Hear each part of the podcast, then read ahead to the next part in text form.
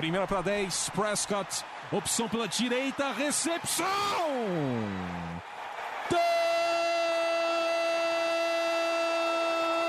Touchdown! Bryce Butler!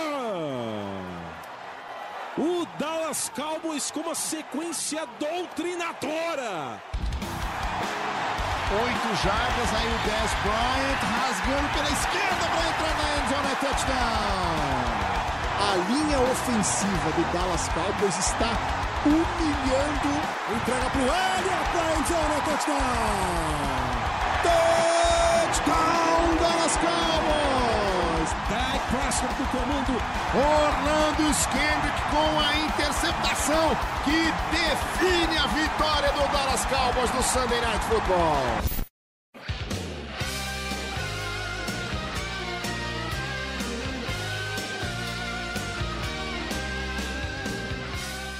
Bom dia, boa tarde, boa noite. O podcast do Blue Brasil está de volta. Pré-temporada já está rolando. E hoje nós vamos conversar muito sobre o que aconteceu semana passada, Cowboys e Rams, uh, o que rolou durante a semana e o que, que vai acontecer no jogo contra os Colts. E aí, comigo, Gabriel Platt aqui, meu infalível amigo. Tudo bom? Tudo certo. O jogo, jogo do Cowboys, quem quem teve a vontade né, de assistir o jogo num sábado, 10 horas da noite, viu aquele jogo muito ruim, por sinal. É, não perdeu muita coisa, mas deu para tirar uma ou outra coisa de bom. E a derrota, assim, o resultado final é a coisa que menos importa em um jogo de pré-temporada. Né? É, o resultado não é muito importante. O legal é ver o desempenho de cada jogador. E um jogador que foi muito mal foi o Kellen Moore, né, Plat? Exatamente, cara. O Kellen Moore, a gente, pelo menos no primeiro jogo ali contra o Cardinals, a gente viu ele soltando o braço, fazendo boas jogadas ali com o Bryce Butler. E contra o Rams, ele tava meio que irreconhecível. Não sei o que aconteceu, no, porque o time era praticamente o mesmo, né? Não teve nenhuma, nenhum jogador que, né, que jogou naquela partida do Hall da Fama não jogou na partida contra o Rams para que ele tenha tido uma queda de uma queda de desempenho tão grande.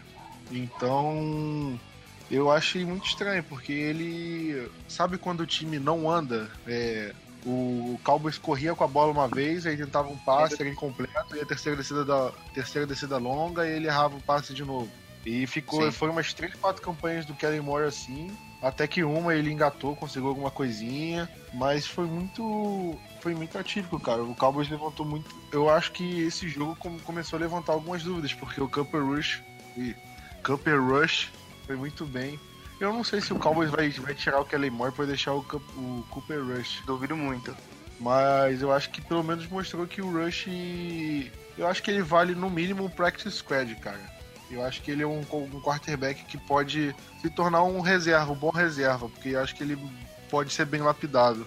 É, eu acho que a questão maior fica na questão do Kellen Moore, é, porque ele, todo mundo sabe que ele é muito inteligente, que o Linehan ama ele desde os tempos de Detroit, e ele ajuda muito o, o deck a se preparar para os jogos, né? Que falam que uma das, uma das maiores funções do quarterback backup é ajudar o quarterback titular na preparação para o jogo. E o Kellen Moore faz isso muito bem. Agora o Cooper Rush é, vamos ver se eles, a gente vai achar um lugar para ele no roster para não correr o risco de perdê-lo no practice squad, ou se a gente vai, porque tem muita posição com muito muito depth, né, com muita profundidade, e talvez seja até difícil levar um terceiro quarterback, né, Plot? É, exatamente, cara. Se a gente estivesse falando do, do Tony Romo, né, que é um quarterback com idade mais avançada, mais propenso a se lesionar, realmente poderia cogitar a possibilidade, ah, tem que levar um terceiro quarterback. Mas com o Dak Prescott, cara, pelo menos um jogador que, eh, como pelo menos nesse primeiro ano aí de liga, não deu sinal nenhum que, que é propenso a se lesionar e tal, eu acho que o Cowboys pode arriscar não levar um terceiro quarterback. Eu acho que não seria surpresa nenhuma se o, o Cooper Rush fosse pro Practice Squad e se perdesse ele para algum time, paciência, né? Mas eu acho que o Cowboys poderia muito mais usar essa vaga que do terceiro quarterback para levar mais um running back, por exemplo, enquanto o Zeke está suspenso, ou levar mais um, um defensive end por, enquanto o David Irving está suspenso, enquanto tem jogador lesionado. Então, eu acho que essa vaga, é, eu acho que ela seria mais bem usada em outras posições do que num quarterback, pelo menos nessa primeira, nesse primeiro momento, cara. Eu posso estar errado, mas eu acho que olhando por agora é o que eu vejo mais sentido. É, são muitas posições, talvez um sexto wide receiver me, parece, me começou a parecer talvez é, improvável. A linha ofensiva, ninguém sabe quem vai ser o left guard, né? Temos aí o Jonathan Cooper, que provavelmente tá batalhando só com o Chess Green depois da, da, do desempenho terrível do Barry Bell nessa última partida. E, e depois dos quatro, são All-Pro e, e, Pro Bowlers, a gente não tem muito depth, né? Não tem muita profundidade na, na OL, Plot. Exatamente, o Cowboys usou muito o Joe Looney, né, ano passado, mas ele ficou meio que como sexto homem da linha ofensiva, né, em jogada óbvia de corrida. Eu acho que o Joe Looney vai acabar ficando, ele é uma opção como guard, como até center talvez. O Cooper chegou a jogar alguns snaps de center, se eu não me engano, nesse último jogo. O Byron Bell, que realmente ele. Eu acho que o maior problema dele não foi nem em relação à proteção, a bloqueio, mas foi falta. Ele teve umas três seguradas e isso. Pô, a gente já estava acostumado com Dog Free, false start, essas coisas e. Só que o Doug Free, pelo menos, era um cara que, pelo menos, era, era ok, né? Ele ajudava o time e tal. Mas agora você vai um jogador que é medi no mínimo mediano no máximo mediano, quer dizer, e ainda comete falta, aí, pô, aí tá de brincadeira, né?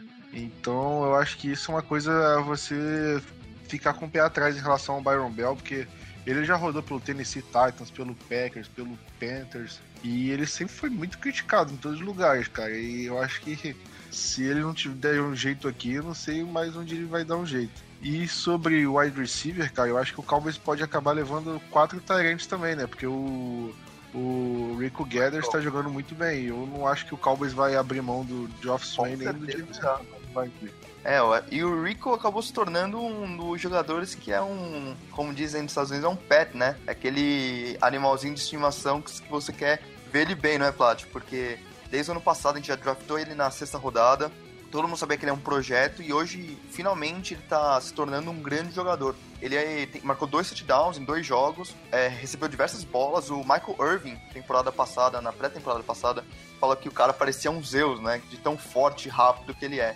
Você acha que ele pode se tornar o próximo Antonio Gates? É, isso a gente vai ter que esperar para ver, né? Ele, por enquanto, ele tá jogando só contra os reservas, é uma situação totalmente diferente. Mas vamos pegar a situação dele ano passado. Ele foi draftado é, na sexta rodada. A gente foi, acho que foi na sexta rodada. O Cowboys não, ele nunca tinha jogado futebol americano. Ele, na, ele, ele, a última vez que ele tinha jogado em um nível ok tinha sido no ensino fundamental. Ensino médio ele jogou basquete, na faculdade jogou basquete. E então ele, desde o momento que ele foi draftado, é, ele foi, ficou só treinando, treinando, treinando, treinando. A pré-temporada do ano passado, não sei se vocês lembram, ele só teve uma recepção e foi, sei lá, para 5 jardas. Não foi uma coisa nada demais. E ele ficou no practice squad, ficou lá treinando exaustivamente. O, a, todo mundo do elenco principal, é, pelo menos, comentou que eles, ele era um dos primeiros a chegar, o último a sair, ele sempre foi dedicado. E você vê a evolução de um cara que ficou, sei lá, pelo menos cinco anos sem jogar futebol americano de forma regular na vida. E em um ano ele já tem essa evolução toda, eu acho que você tem um potencial nele, cara. Não só além do físico, que ele tem um físico privilegiado, né? O cara, ele é forte, ele é alto, ele tem ele tem boas mãos, né? Ele, ele consegue fazer boas recepções. E eu acho que ele é um cara muito dedicado e eu acho que isso conta muito para ele poder melhorar, né? Poder é, crescer no futebol americano. Eu acho que ele tá no, no, no, ritmo certo. Eu não sei se ele vai ter muito impacto no, na NFL esse ano. Eu acho que querer isso dele já é demais. Eu acho que o Cowboys vai usar bastante o item, né? Obviamente, e o que sobrar acho que vai ser dividido entre o Swain e o Hanna. Mas acho que nada impede que ele, que ele receba uns snaps na red zone, ali na end zone, que ele sirva como uma red zone threat, né? Como aquela ameaça nas últimas 20 jardas do campo. Igual o Escobar, o Cowboys tentava fazer com a o Escobar. A eterna promessa. Exatamente. Então, eu acho que o, o Rico pode ser uma joia ser lapidada. Eu acho que ele tem condição de se tornar um bom Tyrant, sim. Não sei se o Anthony Gates é, é quase um hall da fama, né? É difícil você colocar no mesmo nível. Mas um bom jogador, eu acho que ele tem capacidade sim de ser. Isso aí.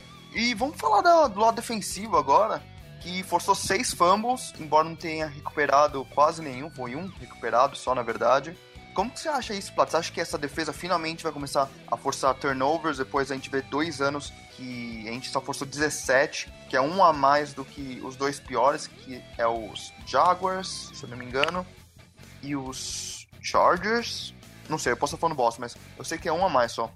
É, você acha que esse é finalmente o ano que o Marinelli vai conseguir colocar a sua defesa, que é aquela bend but don't break, é, de uma forma é, eficaz, que a gente vai conseguir ceder poucas jardas e forçar turnovers? Olha, eu acredito que possa sim ser, porque a gente pode falar isso levando em conta, ah, mas são os reservas, está forçando um fumble de reserva, por que, que você vai levar em conta? Se é o reserva forçando um fumble de reserva, nenhum dos dois vai estar no elenco.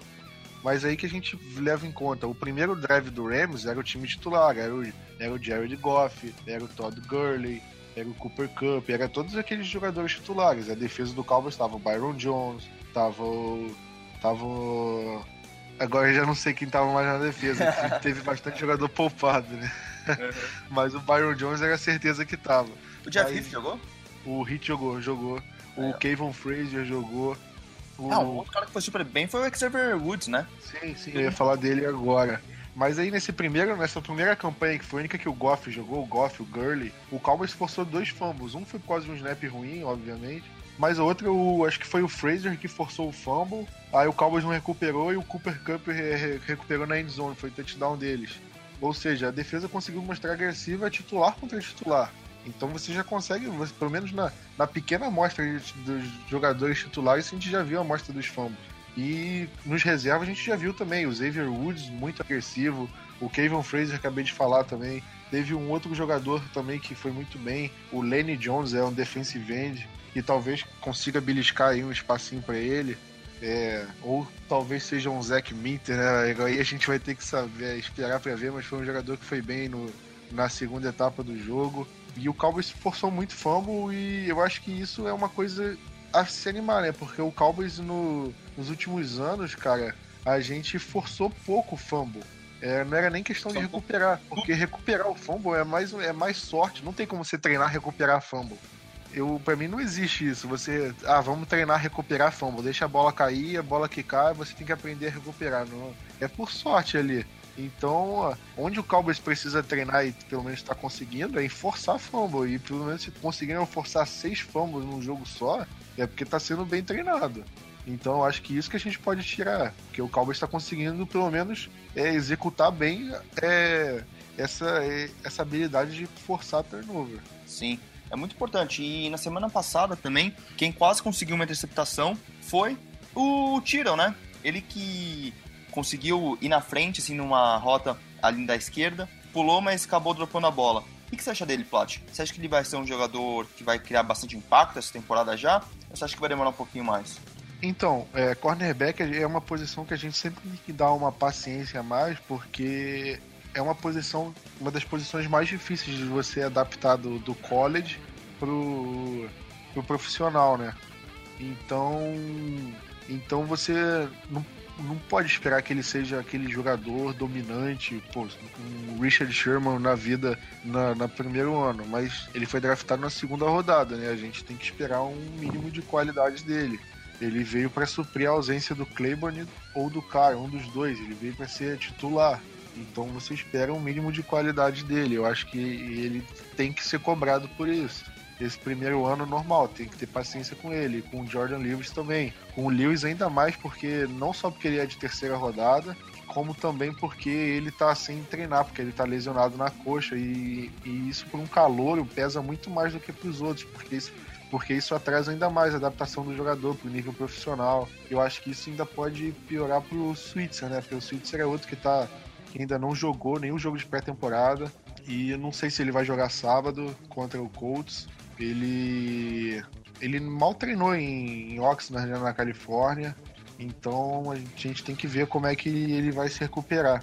Mas acho que é isso, cara. Eu acho que o, o Shidobi, eu acredito que ele tem a qualidade, é um bom jogador. Mas eu acho que a gente tem que, tem que ter paciência. Não pode sair descendo a lenha no cara no, no primeiro snap do, da temporada regular. Concordo. Temos que falar pra galera que ele vai tomar bola nas costas, ele vai é, deixar os caras converterem alguns third downs. Acontece. E isso vai acontecer com qualquer jogador. Porque muita gente reclamava e eu nem vou citar nomes, do cara ceder algumas jardas. Como se, tipo, fosse obrigação não ceder nenhuma jarda, sabe? Tipo, sempre vai acontecer. Ele vai errar, o cara vai ganhar, é normal. Não adianta ficar, sair com tocha à noite e ficar gritando Shidobi não, né? Ou o cara não. Porque o cara é um puta de um jogador, né, Plat? cara, o, o cara, cara, eu não sei dos outros, mas a minha crítica do Carlos sempre foi em relação ao que ele rendia pelo salário dele. E essa é a minha crítica ao Tyron Crawford hoje.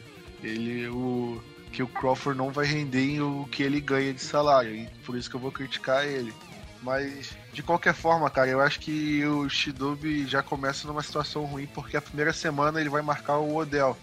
Ou se não marcar o Odell, ele vai marcar o Brandon Marshall, vai marcar o Evan Engram o calor do ano passado lá também, que eu esqueci o nome. Sterling Shepard. Isso. Ou seja, é, vai ser um trabalho difícil pra caramba. Ou seja, ele vai acabar cedendo uma, uma conversão, assim, uma recepção do Odell que a torcida vai ficar meio puta, mas já não pode criticar, massacrar o cara. Na Week 1 do ano passado, o Anthony Brown cedeu um touchdown pro Sterling Shepard na, na, contra o Giants que o pessoal ficou falando, porra, já começou cedendo touchdown, não sei o quê, e a gente viu como o Anthony Brown terminou a temporada, né? Então Sim. acho que a gente precisa ir com calma com esses jogadores e, e porque talento tem. Isso a gente tem certeza. Concordo. Você falou da primeira semana, Plot, da semana que vai ser contra os Giants, dia 10 de setembro. Tem um jogador que talvez não esteja lá, que é o nosso Ezekiel Elliott, né? Com toda essa repercussão que teve durante a semana da NFL suspendendo o running back por seis jogos. É, ele já entrou com um pedido de, de com apelação hoje, hoje é terça-feira, ele entrou. Não, foi hoje, né? Entrou terça-feira, não foi? Bom, não sei quando foi. Mas já entrou. Tá tendo uma puta de uma guerra entre a NFL e a NFLPA, que é a Associação dos Jogadores. Uh, me conta um pouquinho, conta pro ouvinte também, o que, que tá acontecendo com o Zeke? Me corrija se eu tiver errado em alguma coisa, porque você chegou a fazer um texto sobre, você tá por dentro de algumas outras coisas. Claro. O Zeke foi punido por seis jogos por um caso de violência doméstica contra uma ex-namorada no, no meio do ano passado. A justiça declarou ele como inocente, mas o mas a NFL conduziu uma investigação própria e julgou que ele que ele não era inocente. E então ele acabou sendo culpado. Só que o Zeke contesta essa afirmação porque é, aparentemente a NFL não, não colocou o Zeke como inocente até que se prove o contrário, assim como o Zeke como se fosse o culpado até que ele se prove inocente. Como ele não se provou inocente, ele é o culpado. É, no, no, na nota que a NFL soltou para suspender ele, ela começou a dar várias teorias. Ah, a ex-namorada dele apareceu com vários machucados. É, então poderia ter sido um acidente. É, caiu, da escada? Ah, poderia, mas isso não se encaixa na, na, nos fatos tal, tal, tal, tal.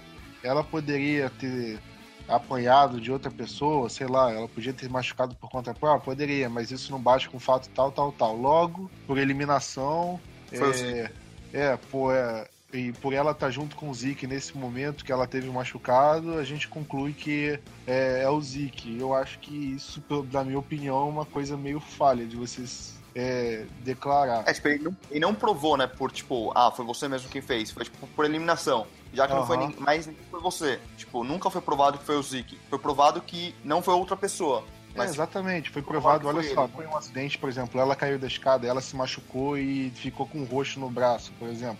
É, não foi provado que foi outra pessoa. Não foi provado que. Ah, foi provado que ela estava com o Zeke no momento da, né, por tantos dias e foi nesses dias que o machucado apareceu. Logo ah. foi o que bateu nela. Só que isso não necessariamente pode ser verdade. Pode ser, com certeza pode ser. É uma das opções. Mas disso ser uma das opções para ser a opção verdadeira, tem uma diferença. Eu acho que é aí que pelo menos entra a minha contestação. Eu acho que aí a NFL, eu acho que ela tá numa ganância de querer é, é, é derrubar essa imagem de que ela passa pano para agressor e essas coisas e quer dar uma punição exemplar, só que pegou um caso muito esquisito. Eu concordo com o texto que o Rafa fez. É, quem quiser ler sobre o texto, ele vai estar linkado no post aqui do, do podcast. Então, então Eu acho que foi uma decisão muito esquisita. A NFL soltou uma nota há poucos dias é, reclamando da, do sindicato da NFL, do, dos jogadores, né? Não sei se é sindicato ou se é associação, não sei qual a diferença. Que é a NFLPA, né? Aham. É, eu não sei qual a diferença. O pessoal, quem for da área aí, pode me informar. Deixa nos comentários aí embaixo. Exatamente.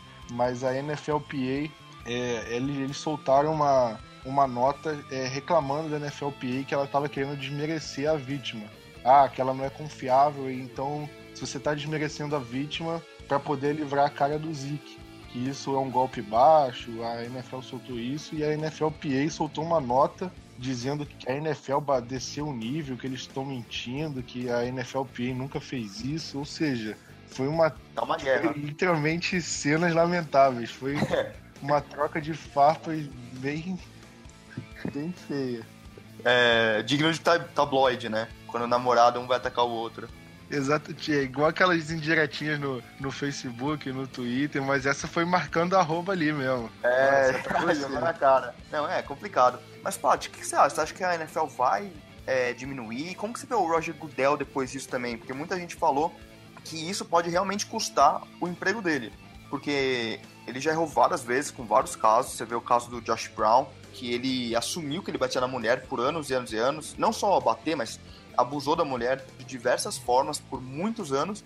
Tomou também seis jogos no ano passado, apelou e a NFL reduziu para um jogo só. É... A gente vê o Greg Hardy também, que foi punido por apenas quatro jogos depois daquele escândalo. O Ray Rice foi punido com apenas dois. Como você vê esse caso do Zeke? Assim, eu não tô falando que o, o Zeke tem que merece a punição dos outros, porque eu acho que finalmente a NFL mostrou que seis jogos é quase metade numa temporada, que e isso pesa muito, mas finalmente pegou o cara errado. Quer dizer, finalmente acertou com o cara errado. É, como, como, que você acha que isso vai, vai o Budel vai lidar com isso? Como, qual que são os próximos capítulos dessa novela? Yeah, então, como você falou, o, o Zeke já recorreu da decisão né, do Gudel, os advogados já entraram em contato, porque parece que a, que a vítima, né, ela, ela tentou subornar o Zeke Teve algumas histórias disso que ela tentou subornar o Zeke. Eu não sei, isso eu realmente não sei. Se você souber alguma coisa sobre isso, Rafa. Não, ficou meio no ar isso pra mim. Porque foi muito estranho. Porque. Porque parece que a, os advogados têm alguma coisa assim que. A, que. Exatamente isso. Que o que não, não que a vítima teria tentado manipular o Zeke e isso acabaria influenciando na forma de como a acusação foi feita e tal. Uh, sobre isso, parece que é que a, a ex-namorada dele, a Tiffany, conversou com uma amiga falando que sobre a possibilidade de blackmail, né, de sub, não subornar, mas é chantagear o, o com um sex tape que eles tinham. Sex tape é vídeo do Zeke fazendo sexo. E ela até fala, puta, vamos cobrar 10 mil dólares. Ela fala, pô, 10 mil é pouco. 20 mil reais, go big or go home. Ela até fala isso. Então, e também tem outras testemunhas que falam, outras amigas dela que falam que é, a Tiffany mandou mensagem falando que era para contar pra polícia que o Zeke tinha tirado ela do carro, batido nela. Mas a amiga fala, cara, isso não aconteceu, é mentira. Então tem várias evidências de que isso nunca aconteceu e de que a menina estava mal intencionada e mesmo assim o Zeke acabou pegando esse gancho. E lembrando que nem acusado pela polícia mais ele é, né? Que a polícia parou de investigar o caso por, por falta de evidência, não é, Plat? Exatamente. E só para é, mencionar também, é, teve também um caso no, no St. Patrick's Day, né? O feriado lá nos Estados Unidos, que ele, ele abaixou a, a blusa de uma menina mostrando o peito dela.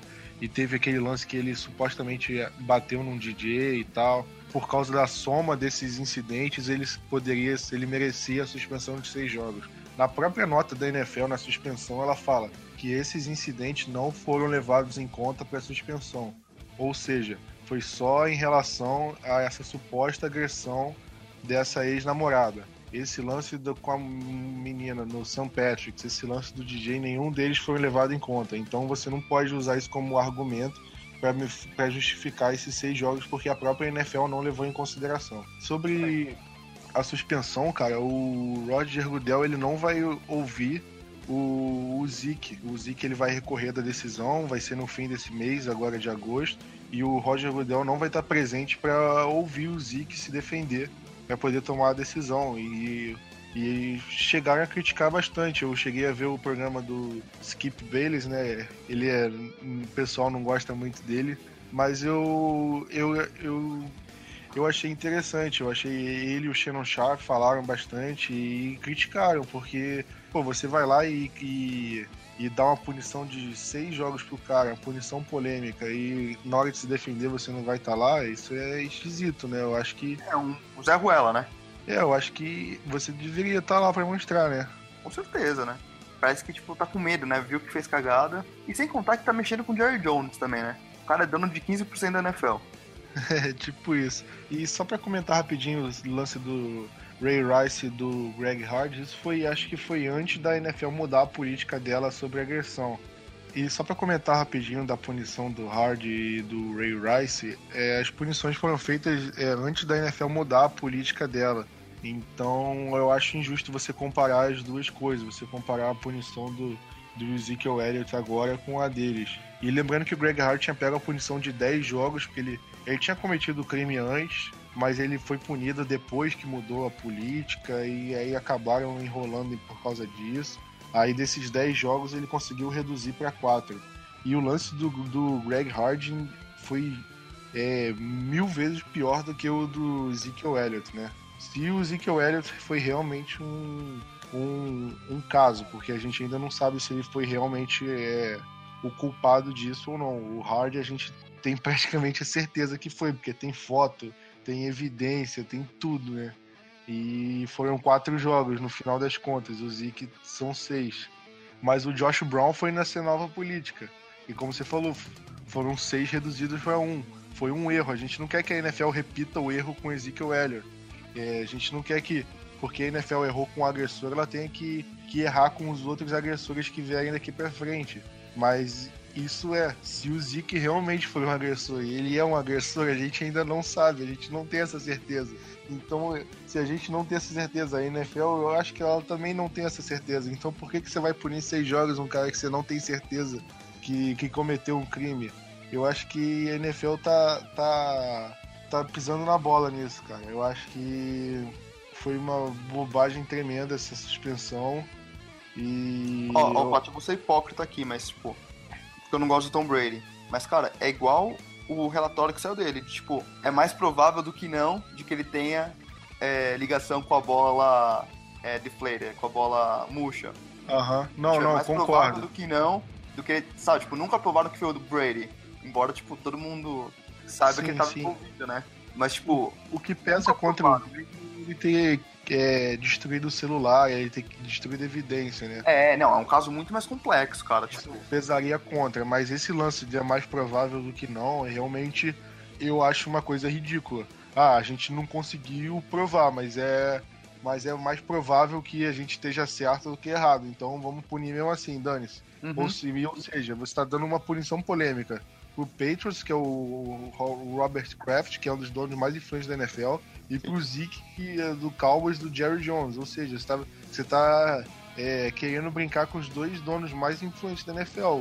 Você, o, então, o Roger Goodell, ele tá é, querendo arrumar problema, porque ele vai começar a arrumar briga com os caras que realmente mandam na NFL, e como são eles que colocam ele lá, eles podem muito bem tirar ele de lá.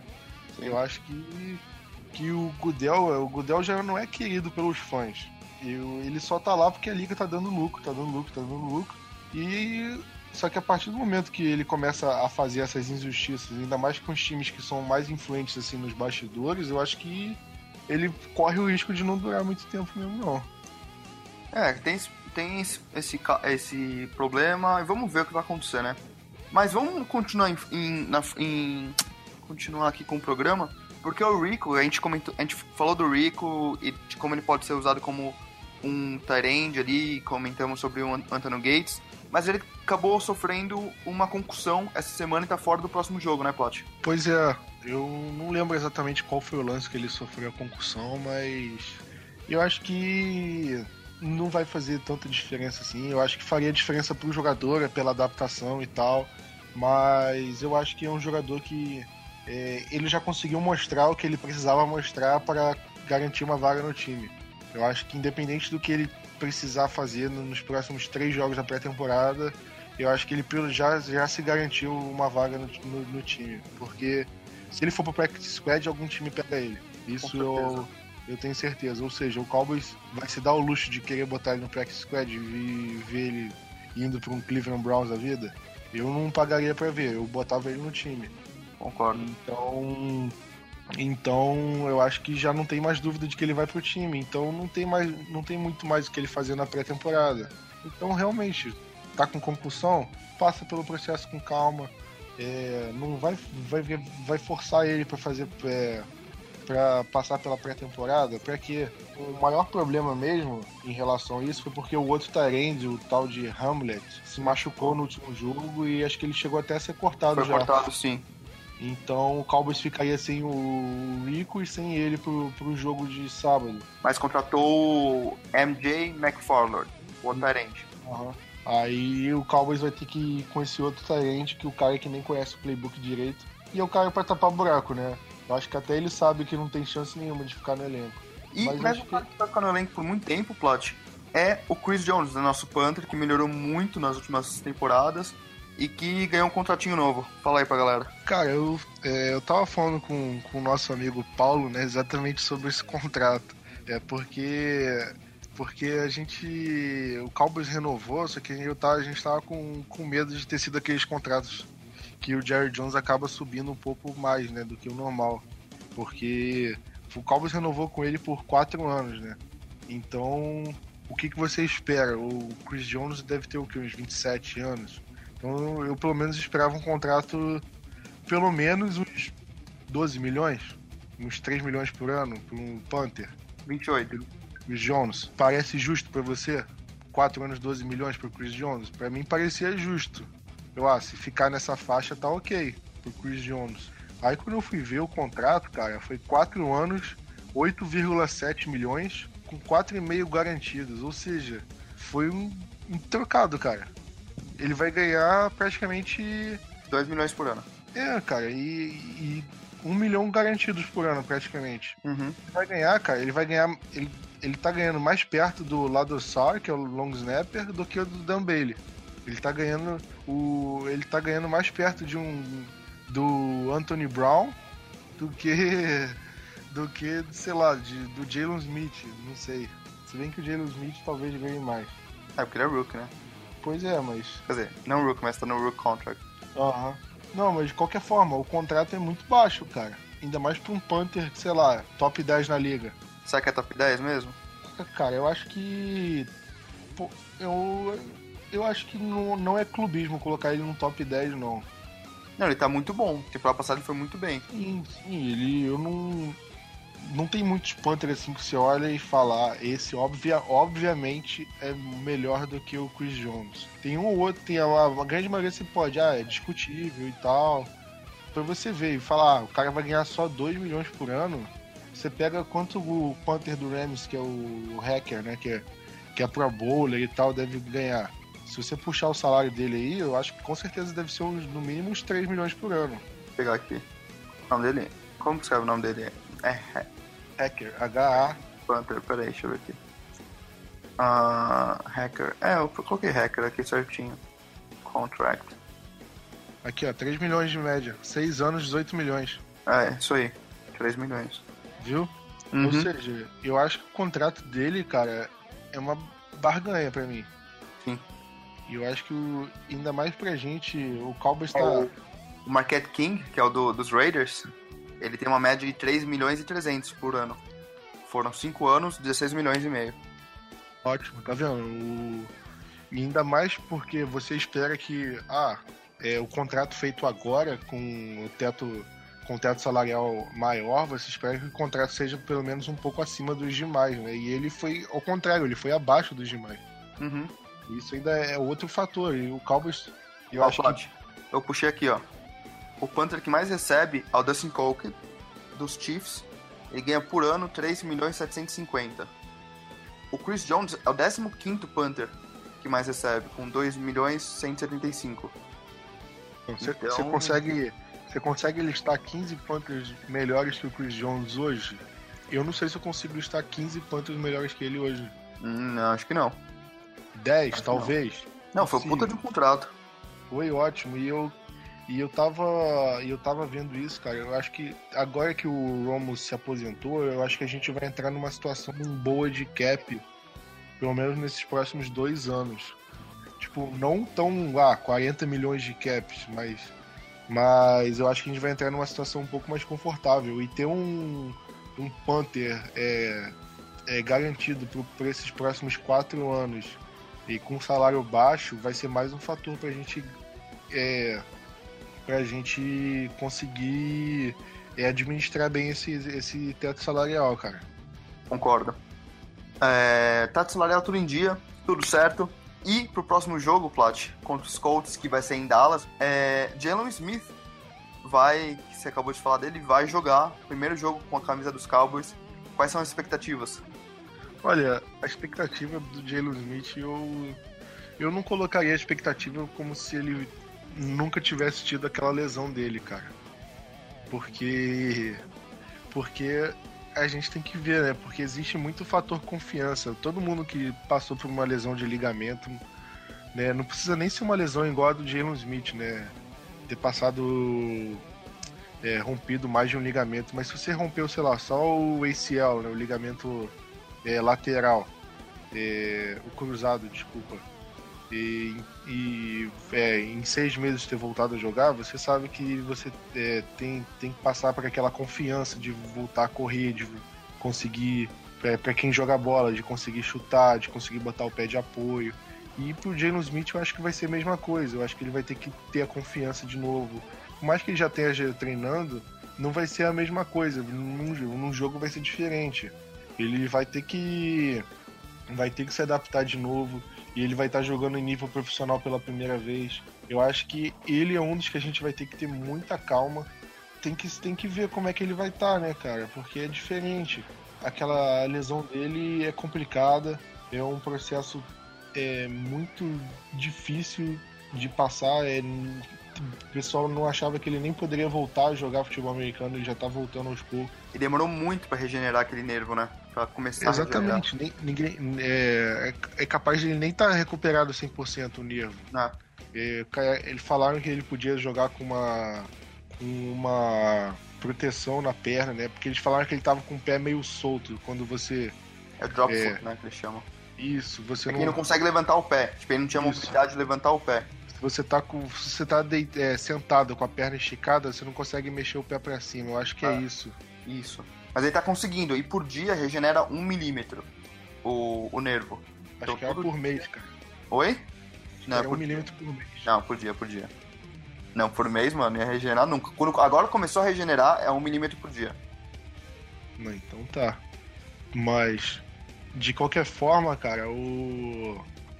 É uma. É, a gente, ele é um que a gente tem que ter paciência 100%, aí, porque ele realmente ele pode chegar no primeiro jogo da temporada, jogar mal, errar teco não conseguir fazer, executar a jogada. Então, a torcida não realmente, eu acho que é injusto a gente chegar caindo, pegando no pé dele. Eu acho que a gente tem que ir com calma, é, esperar o jogador. Eu, eu acho que esse primeiro ano vai ser um ano de mais de adaptação dele ao ano do profissional e tudo mais, do que um ano que você espera que ah, ele vai ser um pro bowler do lado do Shawn Lee. Não, sem contar com o Anthony tá jogando pra caramba, né? Mas, tipo, eu não acho que ele vai. Ah, espera que os dois sejam a melhor dupla de linebackers da NFL. Acho que aí você já tá querendo demais, né? Sim, não, sim. Que ter. Tá todo mundo animado por tudo que ele representou em Notre Dame. Mas é, teve uma puta de uma lesão e tá voltando agora. É, tá sem ritmo de jogo. Vamos, vamos ver como ele vai evoluir durante a pré-temporada. E se ele vai jogar o próximo jogo, né? Ou se os Cowboys vão ser cautelosos e vão deixar ele jogar essa partida e talvez é, deixar ele descansar na próxima é, como ele se sente depois do jogo, se o joelho dói, não dói. É, é um processo, né? Então tem que confiar nos, nos médicos do, dos Cowboys, que inclusive foi um deles que realizou a operação no, no Jalen Smith. Exatamente. O... Eu acho que foi exatamente por isso que o Cowboys resolveu apostar nele, porque o médico era do Cowboys. Então, ele, o Cowboys já tinha noção da, da lesão dele, de como seria a recuperação. Então, o Cowboys é, acabou apostando nele. Mas eu acho que eu tenho confiança nele, cara. Ele é um cara super dedicado. E eu acho que ele tá muito motivado e muito disposto a, a superar tudo. Isso, obviamente, não é, só, não é o suficiente, mas eu acho que isso já é metade do caminho andado. É querer superar o, a dificuldade. Isso aí. E pro próximo jogo, quem joga também é o 10, Plot. O que, que isso significa pros Cowboys? Quer dizer, todos os titulares devem jogar, né? O deck também. O que, que isso significa pros Cowboys? Acho que a gente vai ter o primeiro gostinho de Dallas Cowboys na temporada, né? Porque esses últimos jogos aí a gente só viu. Só viu a, a Shepa jogar, né? Tudo bem que vai ser só uma campanha aí, a gente vai ver a, o time titular jogando, vai ser um, uma corridinha do Zeke. Não sei nem sei se o Zeke vai jogar, né? É, é mas... não, tenho certeza. Ele não confirmou nada. O 10 confirmou pelo Twitter. Mas o Zeke deve jogar também, né? É, mas no máximo, acho que vai ser uma campanhazinha, todo mundo vai jogar. Aí só espero que não seja um three out, né? Aí vai ser frustrante. Aí todo mundo joga e depois vai entrar o Kellen Moore e vai ser aquele mesmo jogo de semana passada. No jogo de semana que vem, que vai ser contra. Não lembro. Deixa eu pegar aqui. Vai falando aí. Eu, é, o Houston Texans é o último, sempre oh. é o último. Contra o Raiders. Os Raiders, isso. Contra o Raiders, aí sim eu acho que o, o Cowboys vai deixar o deck. Vai deixar o time titular jogar, acho que, sei lá, pelo menos metade do primeiro quarto, um quarto inteiro. É, talvez até um pouquinho mais, hein? Pois é, sempre o terceiro jogo da temporada, da pré-temporada, né? No nosso caso, o quarto, porque a gente teve um jogo a mais. Que o, que é o jogo de verdade. É, que o time costuma usar um pouco mais os titulares. O primeiro e o último são sempre os mortos. O segundo e o terceiro que costumam ter um pouquinho mais de emoção. Mas é isso aí, né, cara? Tipo, pré-temporada, estamos vendo ainda quem vai entrar no elenco, quem vai sair. Mas é... o, esse jogo a gente vai poder ver o Cooper Rush de novo. O Luke Macau jogou o jogo mal, né? passado né? e foi bem mal. Eu acho que isso aí enterrou todas as chances dele tentar roubar uma vaga do Kellen Moore, qualquer coisa. Sim. O, eu acho que eu não vejo o Cooper, vou falar de novo, não vejo o Cooper Rush roubando a vaga do Kellen Moore, mas se o Kellen Moore tiver um jogo horrível de novo e o Cooper Rush tiver um jogo muito bom, tipo, o Kellen Moore tiver um jogo com rating abaixo de 70 e o Rush tiver um rating acima de 100, eu acho que já começa a plantar uma dúvida no, na cabeça do, do da comissão técnica, não de não no sentido de querer de querer é, dispensar o Kellen Moore ao fim da temporada, mas de querer levar um terceiro quarterback. Porque é, a grande questão começa... é o terceiro quarterback, né? A grande questão é o terceiro quarterback. Exatamente. Porque se o Cooper Rush começar a se destacar muito, aí o Cowboys vai começar a pensar, olha, se eu levar ele pro practice squad, um outro time vai, vai puxar ele pro time principal, e aí já era. E aí não tem mais como, né? Então, então acho que o Cowboys vai, vai fazer, vai realmente cogitar isso em relação a manter ele no elenco principal. Então acho que esse jogo é, pode ser decisivo para ver se o Cooper Rush consegue aí garantir uma vaga no elenco ou não.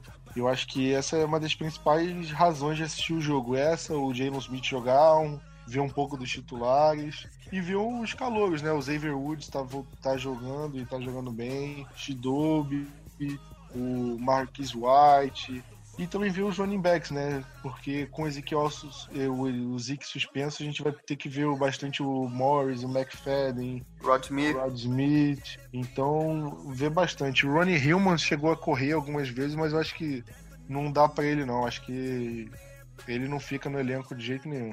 Também acho que não. Mas é isso aí, Pat. Quer adicionar mais alguma coisa aí pra nossa conversa daqui ou tá tudo certo?